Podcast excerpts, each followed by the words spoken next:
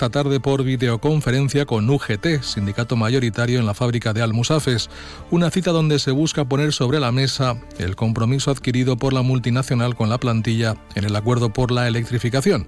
Y es que la factoría hoy en día continúa haciendo frente a la incertidumbre sobre la llegada de las inversiones necesarias para producir los vehículos eléctricos cuyo calendario inicial ya no se podrá cumplir.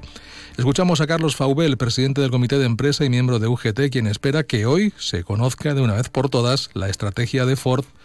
para Europa. La compañía empiece a desvelar qué tipo de plan o de estrategia tiene para Europa, cómo se va a hacer esa transición hacia la electrificación, que ya sabemos que va a ser en otros tiempos de los inicialmente previstos y que nos dé muestras de querer desbloquear la situación que tenemos ahora mismo en fábrica, que es de no negociación, bueno, y de una situación que estamos viviendo de, baja producción en algunos días, donde pues, si no tenemos compromisos por parte de la dirección, será muy difícil que nos sentemos a negociar medidas de flexibilidad. Y aunque la planta de Almusafes fue la escogida por Ford para la fabricación de los vehículos eléctricos, esto no ha evitado un ERE que ha afectado a más de mil trabajadores.